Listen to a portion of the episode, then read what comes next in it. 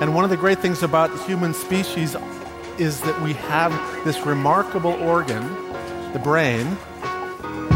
La tête dans le cerveau. Biologie, cervelle, synapses, neurosciences, physique. The human brain really is the most unique gift of our species. Avec Christophe Rodeau. Allez, va chercher, va chercher Lorsque vous demandez à un chien de vous rapporter une balle ou un bâton, l'animal décrypte-t-il la demande que vous formulez seulement à partir d'indices non verbaux que vous lui adressez ou comprend-il les mots que vous prononcez? La tête dans le cerveau.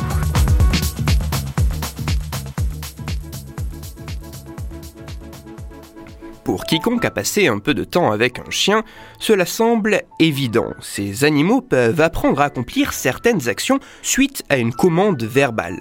La balle, assis, va chercher, les chiens semblent avoir la capacité de répondre à certains aspects du langage humain.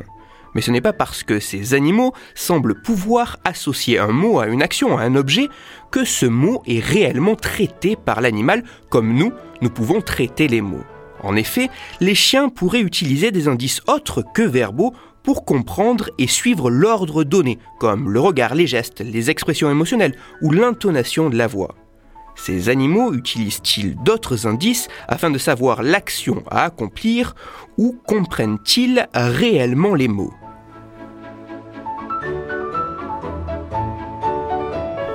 Afin d'essayer d'identifier si et comment les chiens comprennent les mots humains, des chercheurs américains ont réalisé une étude scientifique publiée en 2018 dans la revue Frontiers in Neuroscience. Kaylin, Eiji, KD, Pearl, Ninja, Ohana, Libby, Stella, Truffles, Velcro, Zen et Zula sont les douze chiens de races différentes qui ont participé à ces travaux scientifiques. L'expérience s'est déroulée en deux temps.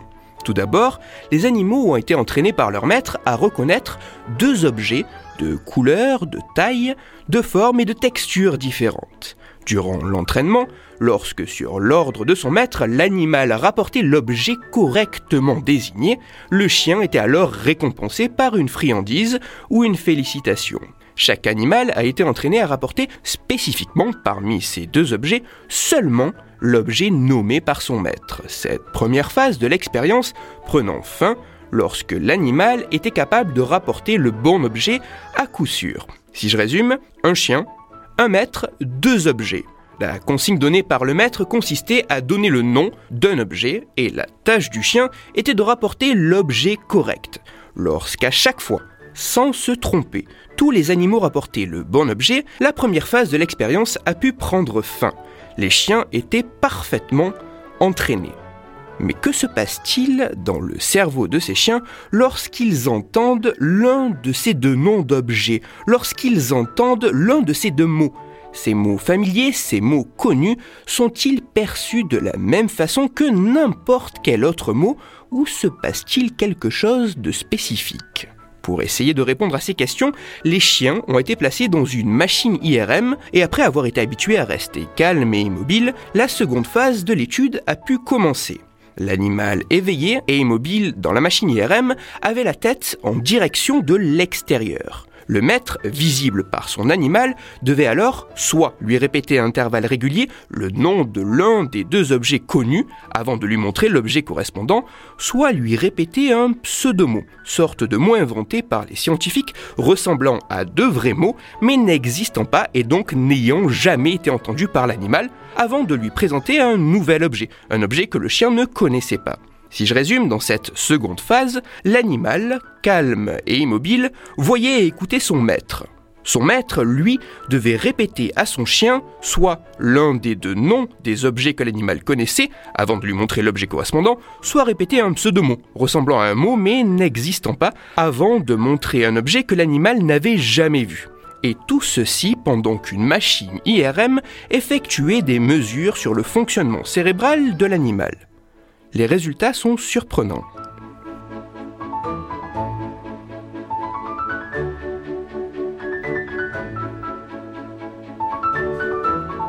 Pour le chien, au niveau cérébral, entendre un mot qu'il connaît ne serait pas tout à fait la même chose qu'entendre un mot qu'il ne connaît pas.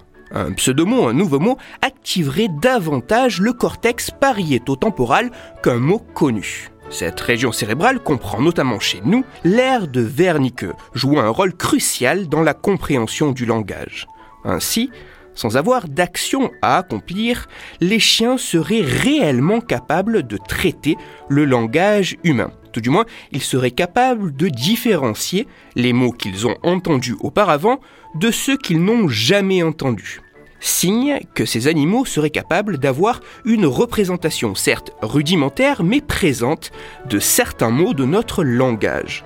En conclusion, même si ces résultats devront être répliqués pour appuyer les conclusions de cette étude et approfondir les nombreuses questions toujours en suspens, il semblerait que lorsque vous demandez à un chien de vous rapporter une balle ou un bâton, l'animal ne s'appuierait pas seulement sur des indices comme votre regard, vos gestes ou l'intonation de votre voix pour comprendre ce qui lui est demandé, il serait également capable de comprendre dans une certaine mesure les mots que vous utilisez.